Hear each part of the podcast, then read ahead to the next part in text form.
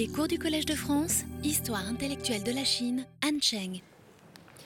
Bien, euh, bonjour et bienvenue à tous.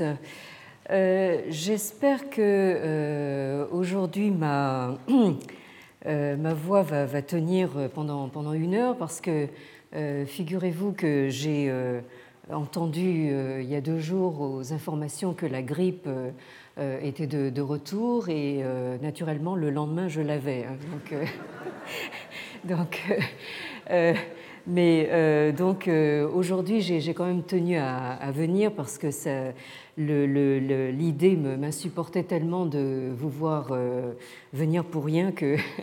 mais vous. J'espère que vous m'excuserez si, si, mon propos est interrompu par des, des quintes de tout. Donc, la semaine dernière, nous avons vu comment, dans le contexte du second moment de mondialisation de Confucius, euh, ce moment que l'on pourrait qualifier d'américain, euh, les entretiens de Confucius euh, se trouvent susciter l'intérêt de philosophes venus de la tradition pragmatiste américaine, comme Herbert Fingeret.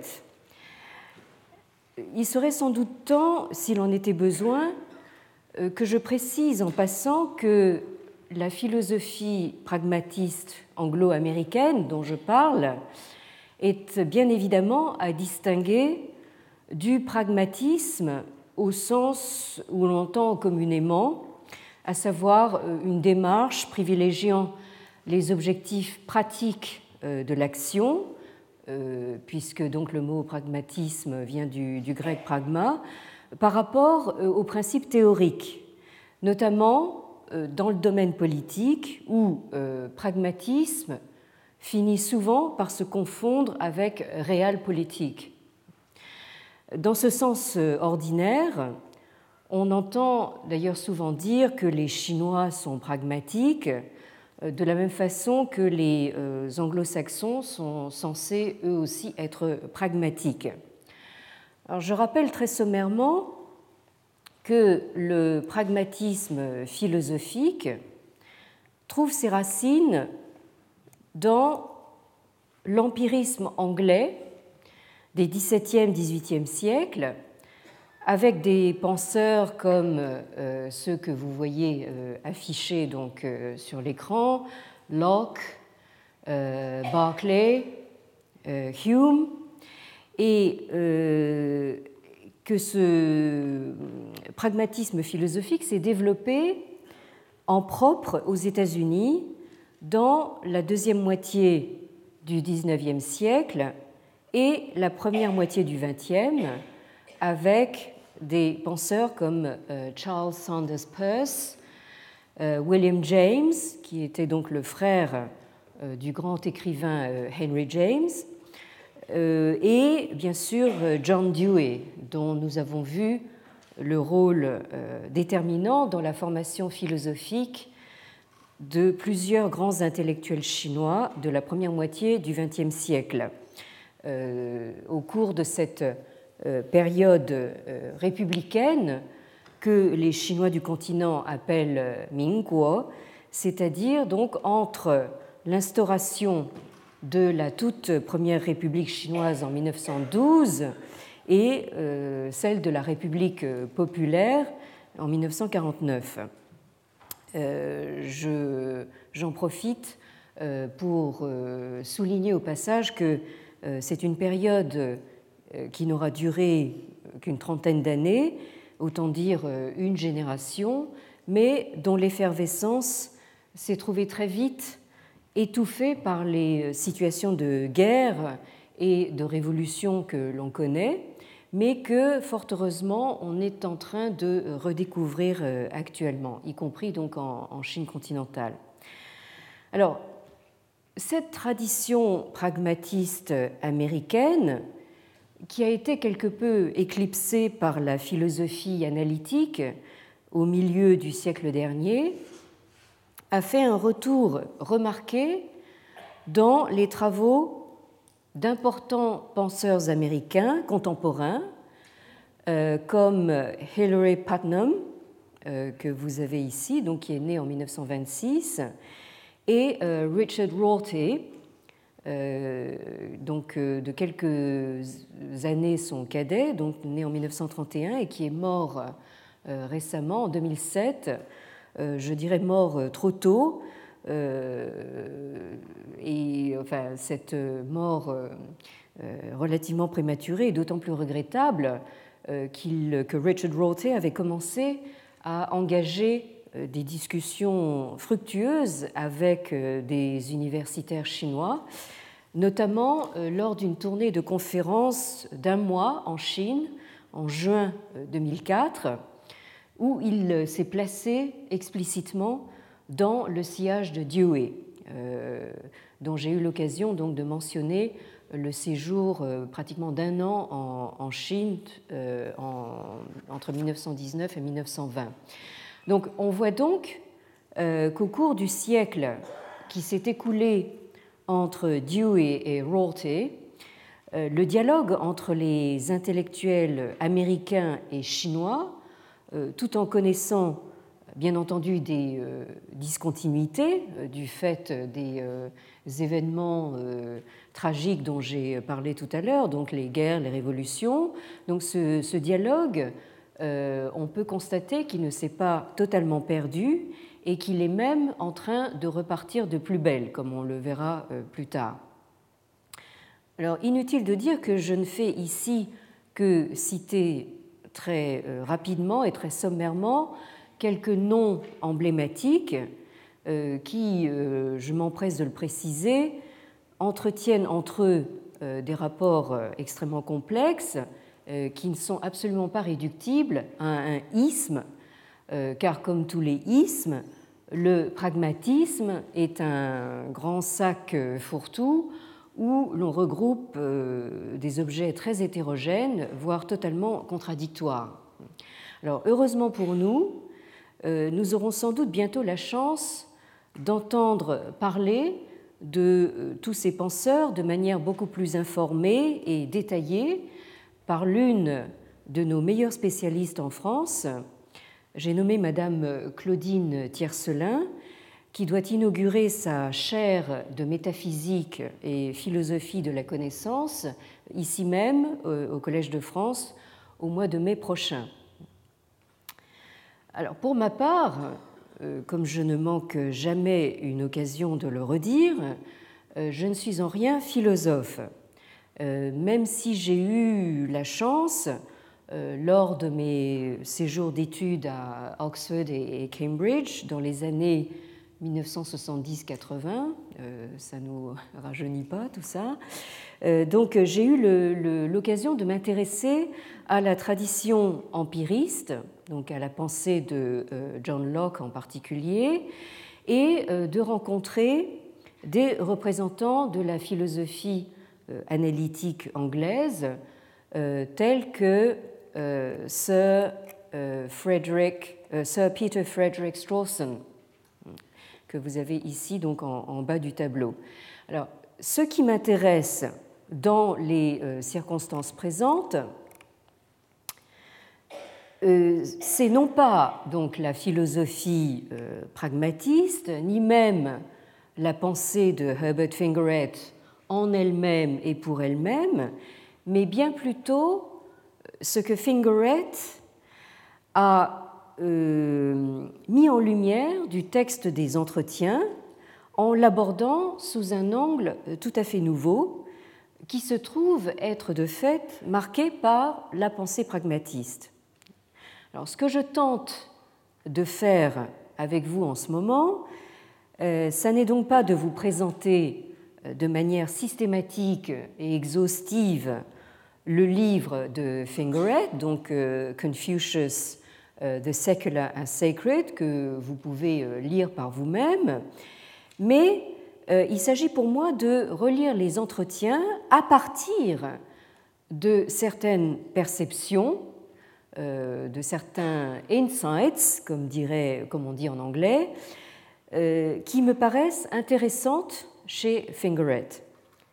Alors, qu'est-ce donc que euh, Fingeret apporte de si nouveau La majorité des présentations euh, de l'enseignement de Confucius au XXe siècle, y compris euh, celles que j'ai pu moi-même en faire précédemment, ont insisté principalement sur la dimension éthique du jeune,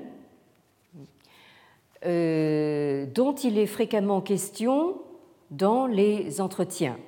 Jeune dont nous avons vu à plusieurs reprises, euh, bien sûr, la graphie très parlante, où vous avez donc euh, l'élément de l'humain à gauche et le signe 2 à côté, c'est-à-dire donc l'humain considéré dans sa dimension éminemment relationnelle.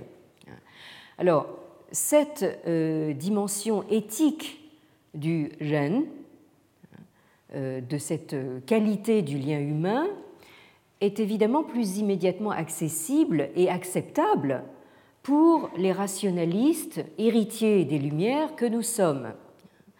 Euh, et on pourrait dire que euh, nous sommes souvent tentés d'en faire une forme d'humanisme, et c'est exactement ce qui s'est passé tout particulièrement dans les ruines et les décombres de la Seconde Guerre mondiale, où, euh, pendant que Sartre présentait l'existentialisme comme un humanisme, d'autres, notamment des intellectuels américains, proposaient, comme on l'a vu, l'enseignement de Confucius comme un nouvel humanisme pour le monde. Donc, dans la perspective humaniste de la première moitié du XXe siècle, l'aspect ritualiste de certains passages des entretiens, donc euh, en parlant de ritualisme, je fais référence donc à ce euh, terme li qui figure donc sur la couverture du euh, livre de Fingeret. Donc cet aspect ritualiste de certains passages des entretiens et même de la quasi-totalité du livre 10 de ces entretiens que nous avons évoqué la dernière fois, euh, cet aspect apparaissait comme un, accessoire ou on pourrait dire un accoutrement embarrassant, euh, beaucoup trop passéiste et pas assez rationaliste pour entrer dans une image moderne de Confucius. Euh, comme le disait euh, le poète américain Ezra Pound, que nous avons euh, cité à plusieurs reprises, qui était pourtant réputé pour son caractère fantasque, on reste perplexe devant ce que Pound appelait le quaint and extreme traditionalism hein, du livre 10, c'est-à-dire devant les prescriptions tatillonnes et d'un autre âge concernant, par exemple, la longueur de la chemise de nuit ou euh, la consommation de gingembre. Alors, plus généralement, surtout depuis les mouvements modernistes chinois, euh, comme celui du 4 mai 1919, et bien plus encore euh, la révolution culturelle des années 1966-76, donc depuis cette poussée euh, moderniste, forte était l'envie de se débarrasser une fois pour toutes de ces rites qui euh, rejetaient la Chine dans son passé euh, féodal de société fortement hiérarchisée et inégalitaire, puisque de par ces rites, la société était régie par des relations asymétriques et verticales. Par exemple, entre euh, souverain et sujet, entre père et fils, entre mari et femme, euh, entre frère aîné et frère cadet, entre maître et disciple, etc. etc.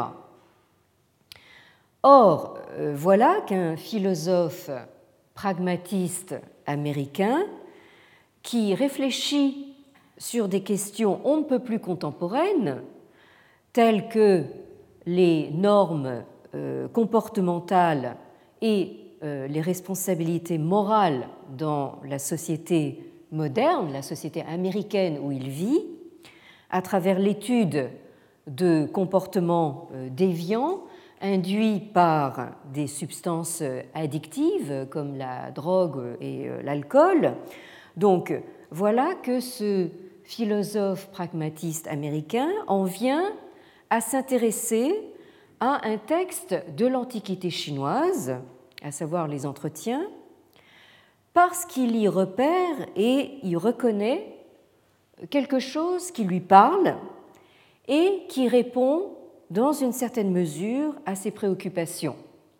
Alors, je rappelle que le livre de Fingeret, au titre euh, tout à fait évocateur, donc Confucius, The Secular as Sacred, c'est-à-dire donc le séculier comme sacré, paraît en 1972, c'est-à-dire précisément au moment où la révolution culturelle fait rage en Chine et euh, juste deux ans avant la violente campagne de critique contre Lin Biao et Confucius, la fameuse campagne euh, Pilin qui est lancée donc en 1974.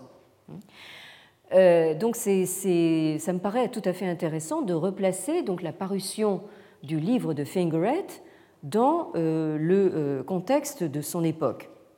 Alors, ce quelque chose qui retient l'attention de Fingeret, c'est donc euh, la notion de li, de rite, ou du moins ce qu'il en comprend. Alors, comme on l'a vu la semaine dernière, Fingeret part du constat de la qualité magique, c'est-à-dire, comme il le dit lui-même, sans médiation et sans effort, de certains modes d'action qu'il décrit en termes de rituels, gestuels et incantations. Et donc on a vu qu'il en trouve des exemples dans les entretiens dont nous avons lu les euh, citations la semaine dernière. Mais à partir de là, j'ai tenté d'attirer votre attention sur cette notion de zheng, qui veut dire donc euh, essentiellement droit. Hein. j'ai euh, attiré votre attention justement sur le caractère extrêmement euh, carré de la graphie de ce caractère. Donc cette notion de zheng que Fingeret remarque au passage, mais dont il ne suit pas le, déploiement dans tout le texte des entretiens et en particulier dans le livre 10, et dont il me semble en tout cas, il ne mesure pas les implications, euh, notamment politiques. Nous avons vu le euh, jeu sur euh, l'homophonie que nous trouvons dans un passage des entretiens entre zheng, qui veut dire donc être droit, être dans la rectitude, et euh, son homophone, euh, zheng, qui veut dire donc gouverner. Alors, nous avons ainsi vu comment cette notion de zheng est au cœur même du comportement rituel et que la qualité magique de cette posture droite permet de rapprocher le li, le rite confucéen, du euh, non-agir, du wu dont il est question dans euh, des textes euh, réputés taoïstes comme le Lao Tzu, autrement appelé donc le Tao Te Ching. Alors, en poursuivant ce parallèle, nous en sommes arrivés à cette autre notion importante dans le vocabulaire euh, des textes anciens, cette autre notion de te que l'on retrouve donc dans le vocabulaire de textes aussi bien euh, étiquetés taoïstes que euh, confucéens. Alors, il est ici fait référence à une influence magique, pour reprendre le terme de Fingeret, qui est censé émaner de la personne du souverain.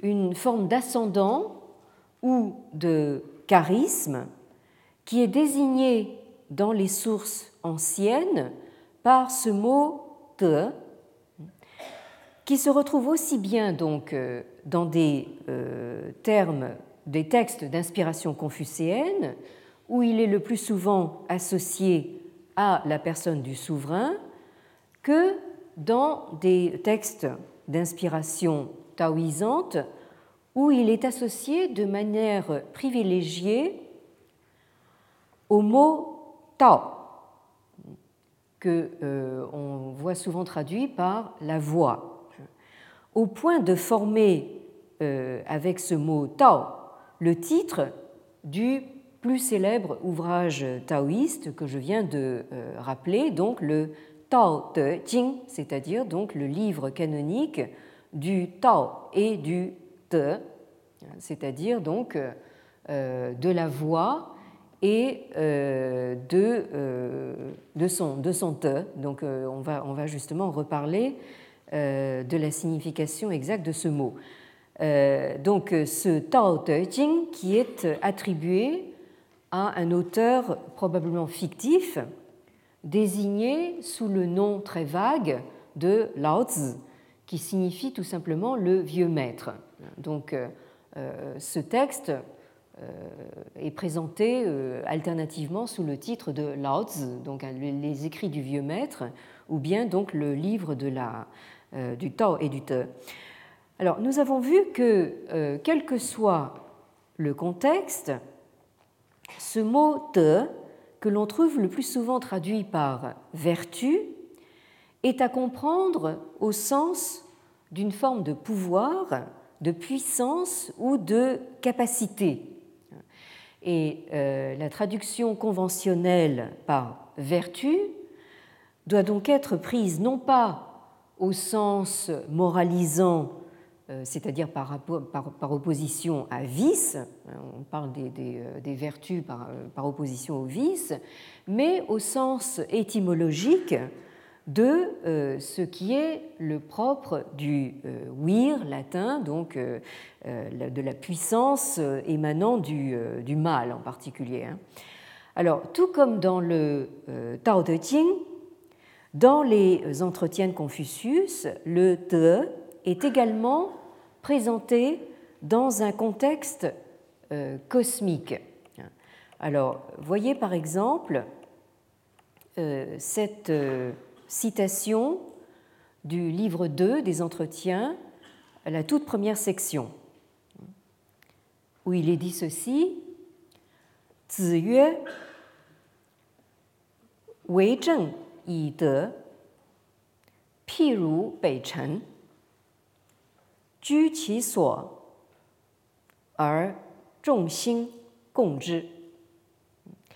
Donc, euh, là, vous commencez à être habitué donc, euh, à cette euh, formule. le maître dit donc Wei Zheng, c'est-à-dire donc le Wei qui est donc, si j'ose dire, l'aspect positif du Wu Wei. Hein, le Wei, c'est donc l'agir. Hein, une façon de se comporter, une façon d'être, hein, une, euh, comment dire, une pratique, etc.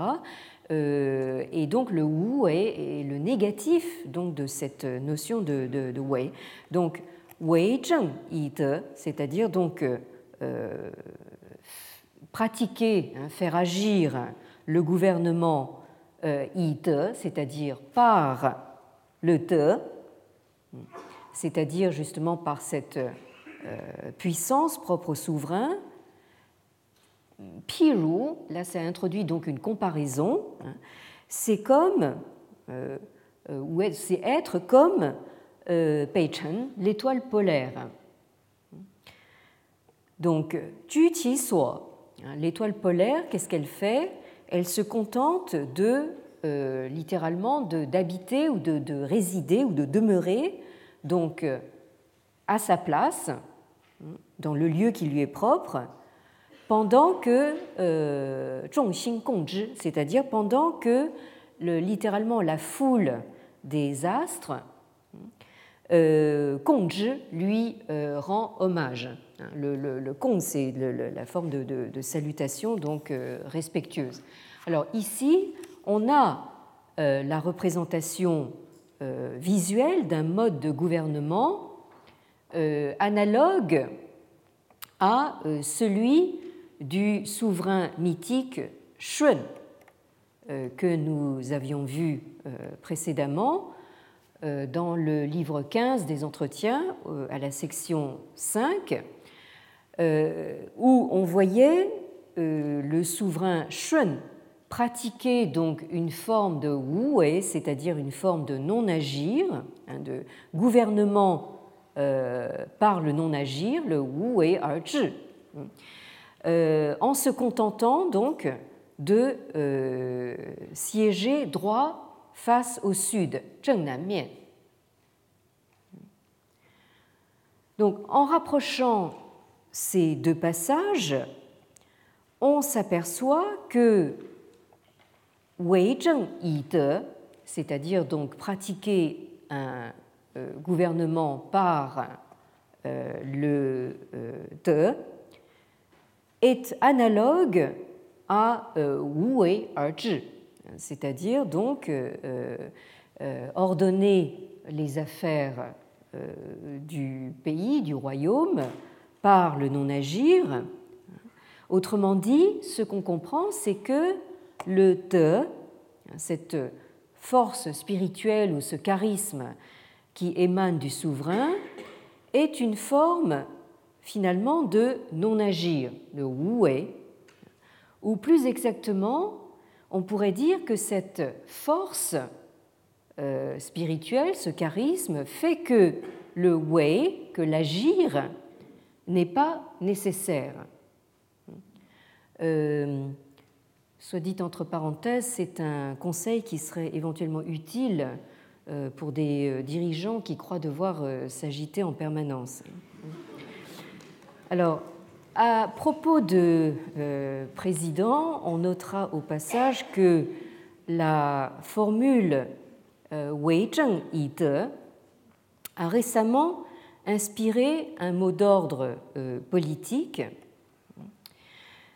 puisque tout au début des années 2000, le président chinois Jiang Zemin s'inspirait du discours confucéen déjà. Là, nous étions déjà euh, dans les prémices euh, du revival confucéen, donc en Chine populaire.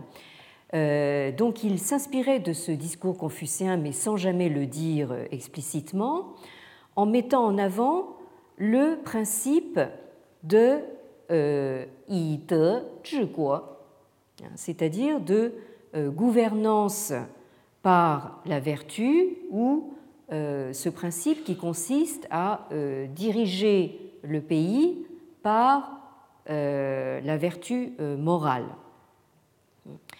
Alors, cinq ans plus tard, le président Hu Jintao, qui est actuellement en visite chez son homologue américain, donc le président Hu Jintao poursuivait dans cette même veine confucéenne en euh, lançant un nouveau euh, mot d'ordre euh, qui a le mérite d'être plus vague et surtout moins exigeant pour des dirigeants peut-être pas assez charismatiques, ni assez vertueux d'ailleurs, de société d'harmonie socialiste.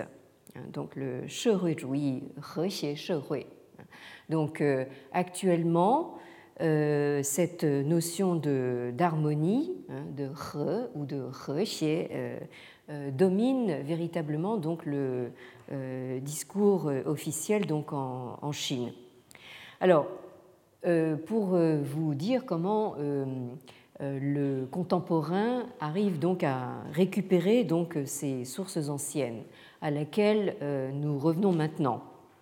Alors, dans les sources écrites du début des Zhou, c'est-à-dire du euh, début du premier millénaire avant l'ère chrétienne, la euh, réception du mandat du ciel, c'est-à-dire donc le Tianming, se trouve souvent associée précisément à la vertu, hein, le, le te, ou disons à la euh, force spirituelle du souverain.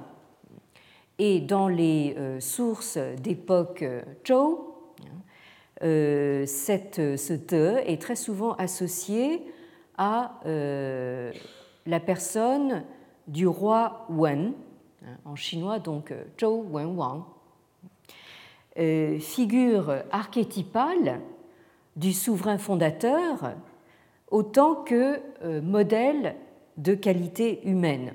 Alors inutile de vous dire que là, nous sommes là aussi dans une sorte de propagande. Hein. Euh, euh, nous avons une forte idéalisation donc de ce souverain fondateur de la dynastie Zhou. Alors, sous les Zhou s'impose en effet l'idée qu'une dynastie ne peut régner que si elle a l'approbation du ciel, hein, Tien, et euh, qu'elle est vouée donc à perdre le mandat, le, le donc le Tianming, hein, si elle n'en est plus digne. Donc, euh, euh, ce sont probablement les, les Zhou qui introduisent l'idée qu'une dynastie n'est pas forcément éternelle, hein, que finalement un mandat, hein, l'approbation du ciel, ça se mérite. Euh, donc ce terme euh, te se rencontre dans des contextes à première vue euh, très divers et fait encore aujourd'hui l'objet de nombreuses conjectures. Cependant, dans un nombre représentatif d'inscriptions d'époque Zhou, ce terme apparaît intimement lié aux divinités et aux ancêtres et à leur capacité de faire descendre un peu de leur puissance sur les humains. Et euh, ce terme est aussi associé donc à leur commandement, pour lesquels est utilisé ce même terme de euh, Ming, celui même qui désigne le mandat du ciel, puisque Ming euh, euh, désigne à l'origine donc un, ordre, un commandement, euh, où vous retrouvez justement dans la graphie du caractère donc l'élément que vous voyez ici en bas à gauche, ce, petit carré qui est le graphème de la bouche. C'est donc ce qui sort de la bouche du souverain. Alors, pour nombre de philologues, l'étymologie euh, du terme de est à mettre en rapport avec son homophone te, ici, que vous avez euh, à droite, qui signifie euh, obtenir ou réussir dans une entreprise. Il s'agirait donc d'une force qui s'impose et qui en impose d'elle-même associée par excellence à la puissance royale, ce qui a conduit euh, certains sinologues à la mettre en rapport avec la notion euh, d'une puissance sacrée envisagée comme mana, hein, M-A-N-A, euh, notion donc empruntée aux études anthropologiques.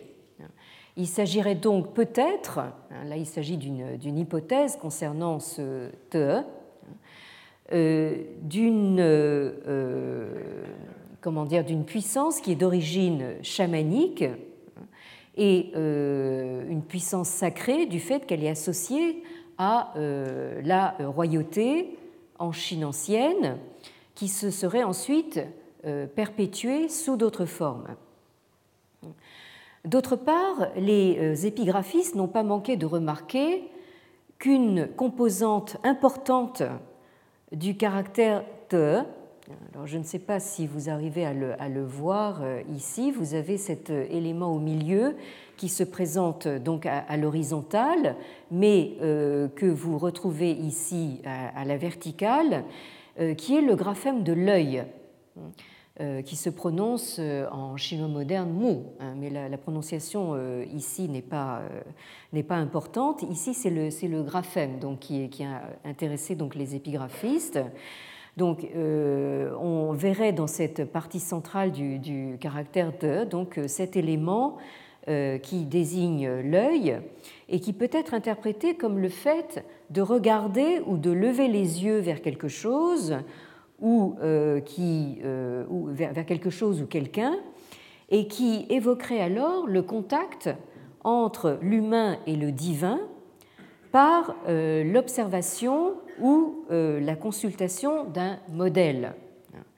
la vertu royale assurant ainsi le lien entre le souverain et le ciel, mais aussi le peuple, hein, puisque le, la personne du roi apparaît euh, de manière euh, fréquente dans les, dans les sources comme une sorte de d'axis mundi ou de médiation donc entre le ciel et le monde humain.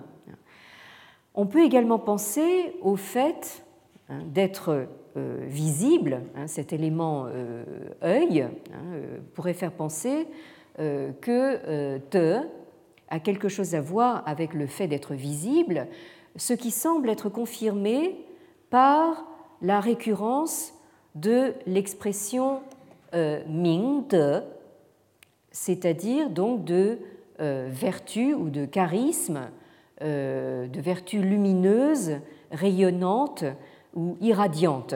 Hein, ming, je vous rappelle que vous avez ici un caractère qui est composé donc du graphème du Soleil sur la gauche et de la Lune à droite, hein, et qui donc désigne euh, la lumière ou euh, tout ce qui peut euh, éclairer ou être donc source de, clarté.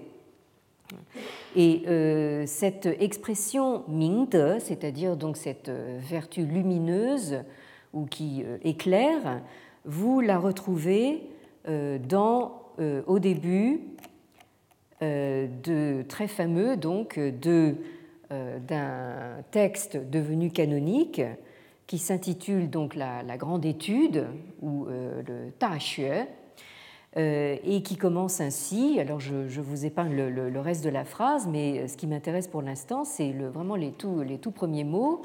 Ta Ming Ming De.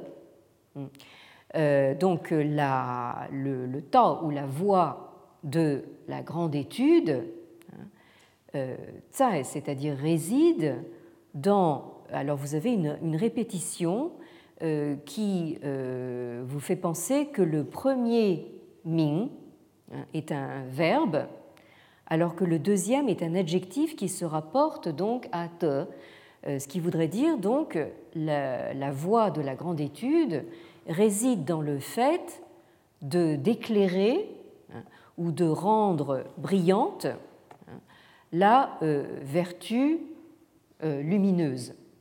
Donc là, vous voyez que dans cette euh, première phrase, le te est éminemment associé à la thématique donc de la, lumière ou du rayonnement hein, de cette vertu qui émane de la personne du euh, souverain. Alors, à propos de la grande étude, j'en profite pour euh, vous annoncer d'ores et déjà euh, la tenue d'un colloque international que j'organise à la fin du mois de juin, les jeudis 23 et vendredi 24 juin, très exactement, concernant justement ce grand texte, hein, ce texte canonique de la grande étude, hein, où nous examinerons donc euh, euh, tous les euh, aspects de ce, texte fondateur.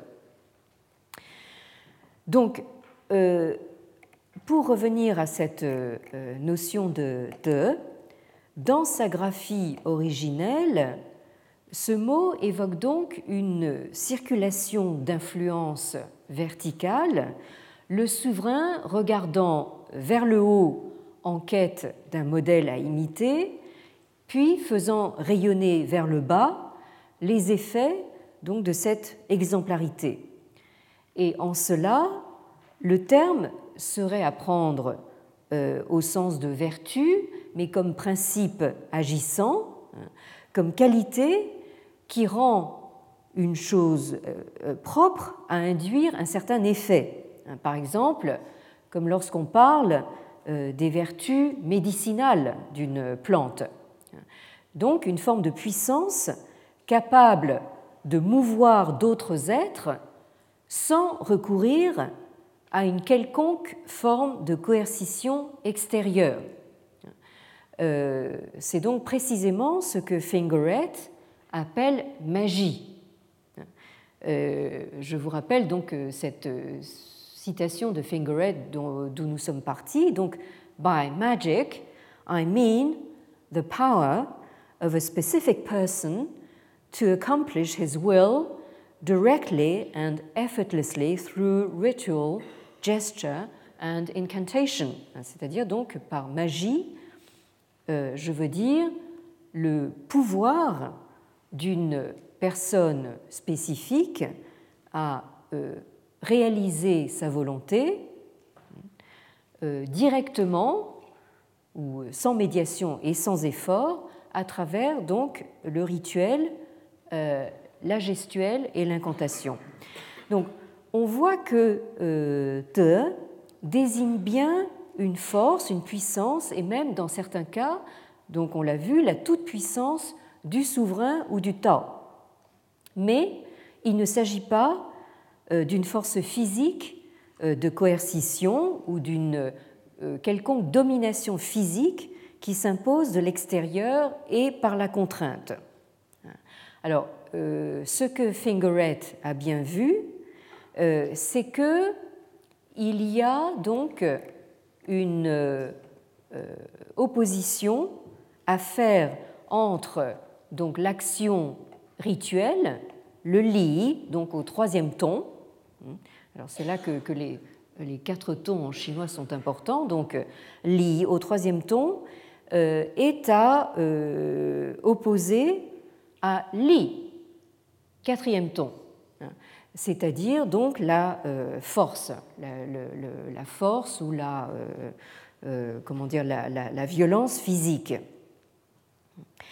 La particularité du souverain, détenteur du te, est que son influence s'exerce précisément sans effort. Et comme nous le dit euh, un passage des, entretiens que vous avez ici, euh, dans le livre 12, à la section 19. Donc cette puissance s'exerce euh, naturellement, hein, tout comme le vent. Alors cette section est de nouveau un dialogue entre un personnage que nous avons déjà rencontré, donc euh, l'homme fort du moment au pays de Lou, c'est-à-dire le pays d'origine de euh, Confucius, euh, que nous avons déjà rencontré justement dans une autre section toute proche du même livre 12. Il s'agit donc de ce Ji Kangzi. Wen Zheng yu Kongzi yue. Donc cet homme fort vient, euh, une fois de plus, consulter Maître Krong euh, à propos donc de euh, l'art de gouverner. Donc il lui pose la question dans ces termes.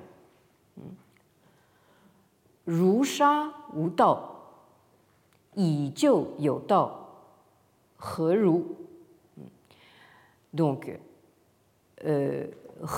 c'est-à-dire donc euh, euh, qu'est-ce qui euh, se passe ou qu'est-ce que vous pensez hein, de ceci?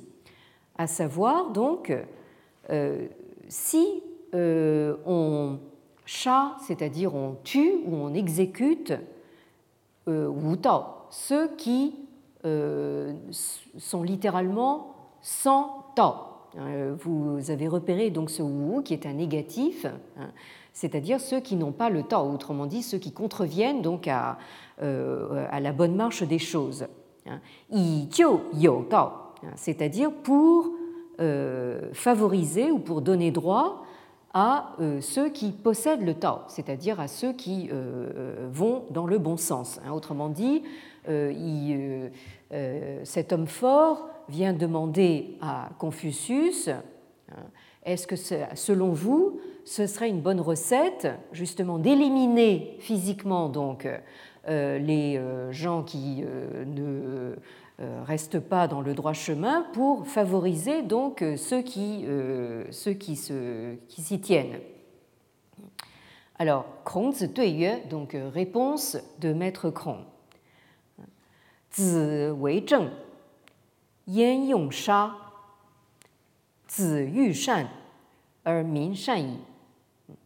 Alors, donc, si euh, vous, hein, euh, c'est une manière de, respectueuse de s'adresser à son interlocuteur, donc en, lui donnant du maître. Donc, euh, si vous, euh, Wei Zheng, hein, donc là vous, on retrouve l'expression de tout à l'heure, si vous pratiquez le gouvernement, si vous exercez le gouvernement implicitement correctement, Yan Yongsha, à quoi vous servira-t-il de tuer ou d'éliminer physiquement les gens?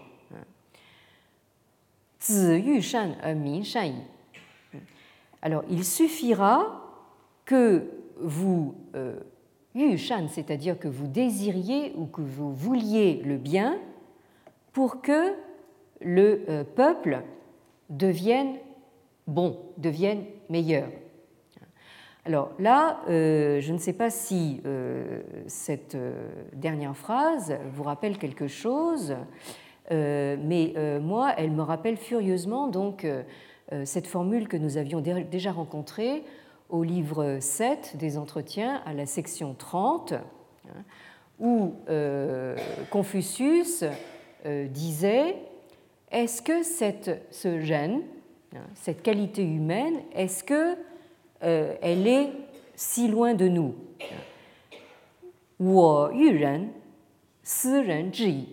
Il suffit que moi, en fait, je veuille hein, cette humanité et la voilà. Donc, euh, vous retrouvez ici, donc, dans la réponse euh, de Confucius, exactement cette idée que il suffit que moi je le veuille, hein, et surtout moi en tant que souverain, pour que le reste suive à l'avenant. Hein.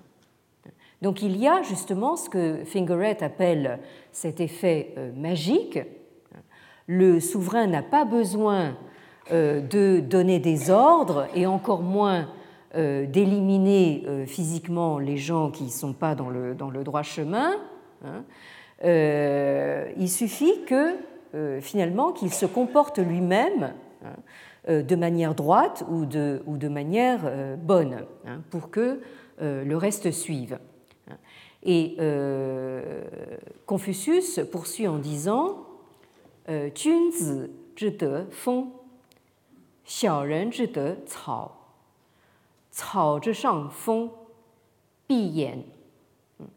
Alors, le de donc euh, ce charisme ou cette euh, force morale du Junzi, c'est-à-dire donc euh, de l'homme de bien. Hein. Alors là, ce qui est intéressant, c'est que le Junzi, c'est un terme qui fait partie du vocabulaire privilégié donc de, Confucius, ou des entretiens en tout cas, hein, mais où vous retrouvez cet élément Jun qui désigne donc le prince ou le souverain. Euh, Tuns voulant dire littéralement donc le fils de prince, autrement dit un noble. Mais euh, Confucius l'entend le plus souvent dans le sens moral, c'est-à-dire un, homme donc euh, noble par sa qualité morale et non pas par sa naissance. et que j'ai donc pris le parti, dans ma traduction des entretiens, de traduire par homme de bien. Alors, donc, le, la puissance morale de l'homme de bien, hein, c'est comme le vent, un fond, hein. alors que la puissance morale d'un xiaoren, littéralement d'un homme petit, petit évidemment moralement, euh, euh, c'est l'herbe, c'est comme l'herbe. Et donc, euh, cao shang feng, c'est-à-dire donc lorsque le vent passe au-dessus de l'herbe, pi hein, l'herbe ne peut être que euh, rabattue, hein. elle ne peut que, se coucher hein, sous l'effet du vent. Donc là, vous avez justement en fait euh, cette image, cette comparaison euh, de, du te, de l'homme de bien, hein, du, du, bon souverain, euh, qui a justement en fait, cet, effet de, rabattre en fait, euh, de manière magique, hein, parce qu'il n'exerce aucune, euh, aucune coercition extérieure, mais ça a l'effet justement de, faire que donc le, ces sujets donc, se, se, remettent ou se soumettent justement d'eux-mêmes à cette, à cette force. Alors, euh, l'opposition entre euh, comment dire, deux euh, modes de gouvernement antithétiques est encore plus nette dans cet autre passage des entretiens au livre 2 à la section 3, où vous avez de nouveau cette euh, formule canonique, donc euh, Ziyue, le maître dit Tao zhi yi zheng, qi zhi yi xing, min mian er wu chi. Dao zhi yi de, qi zhi yi li, you chi qie ge. Donc, euh, là pour ceux d'entre vous qui ne lisez pas le chinois, ce que euh, vous euh, voyez de, par euh, cette disposition où j'ai voulu justement faire ressortir le parallélisme exact entre les deux phrases. Hein. Vous voyez donc qu'il y a ce parallélisme terme à terme hein, qui met en relief d'autant plus l'opposition donc entre ces deux phrases. Alors que disent-elles? Donc Tao yi zheng. Alors vous avez ici donc ce mot Tao mais qui est pris ici comme euh, verbe, hein, euh, qui devrait s'écrire donc euh, avec un, autre, un, autre, élément et qui signifie ici donc guider. Hein. c'est un, un, complément d'objet, un démonstratif complément d'objet qui désigne ici probablement donc le, peuple, puisque le Confucius, on le comprend d'après le contexte, parle donc du souverain. Donc, euh, il s'adresse à un souverain, il lui dit donc euh, guider euh, le peuple yi c'est-à-dire à coup de zheng ici, c'est-à-dire de, règlements administratifs, hein, de règlements gouvernementaux, qi zhi yi xing, euh, littéralement euh, gardez-les euh, sur le même niveau, hein, nivelez-les, enfin nivelez le peuple plus exactement, yixing, c'est-à-dire à coup de châtiment, à coup de punition. Hein. Donc, alors ici c'est vous avez le complément d'objet qui est explicité, hein, le, qui est représenté ici par zhi, mais ici il est explicité.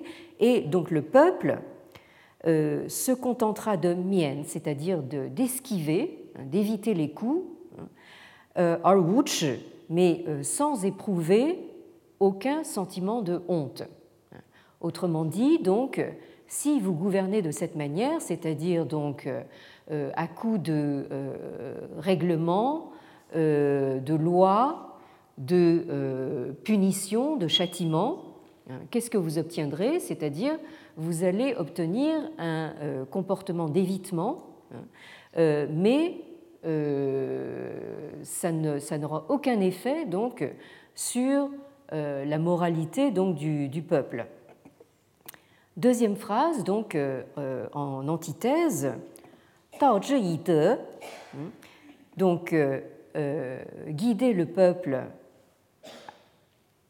par la, le te, c'est-à-dire par votre euh, force morale, qi li, hein, c'est-à-dire donc mettez, mettez le, le, peuple au même niveau, mais là je, je, pense que ce serait plutôt dans le sens de harmoniser hein, le peuple par les rites, et le peuple non seulement euh, c'est-à-dire euh, connaîtra le sentiment de honte, mais en plus, il euh, se réglera de lui-même.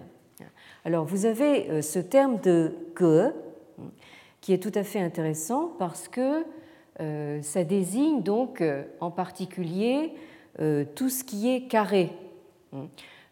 Par exemple, pour prendre un exemple tout à fait prosaïque, euh, vous avez, euh, euh, comment dire, pour écrire en, chinois, vous avez des, feuilles qui sont quadrillées, puisque comme je vous l'expliquais la dernière fois, donc les, caractères chinois, donc on, les appelle des fanghuaizi, c'est-à-dire donc des,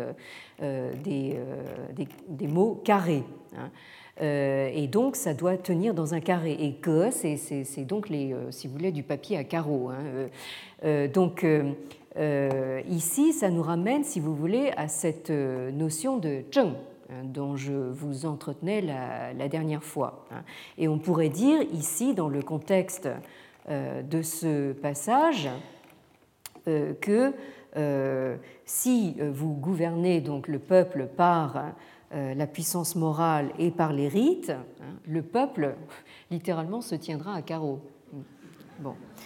Donc, euh, cette opposition entre euh, le, rite, la force du rite, hein, li, et la force purement physique, li, hein, c'est-à-dire la, euh, la force qui s'exerce notamment par les lois et par euh, les lois pénales, les châtiments. Hein.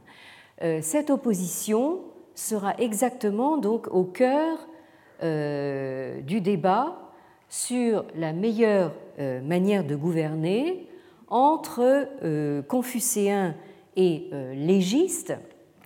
Les légistes, ce sont donc ces hommes d'État euh, de la fin de l'Antiquité chinoise, euh, ceux qui ont notamment permis à euh, Qin Shi Huang, donc au premier empereur, de s'imposer donc dans l'espace chinois, et qui sont ainsi nommés parce que pour eux, ce qui prime dans la construction de l'État hein, et dans le maintien de l'ordre, c'est précisément l'imposition justement des, euh, lois, hein, et notamment des lois pénales, hein, euh, celles qui sont désignées par ce terme de xing euh, ici, où vous, vous reconnaissez, vous, vous avez à droite du caractère le radical ou la clé du couteau, hein, de la lame, puisque donc ces châtiments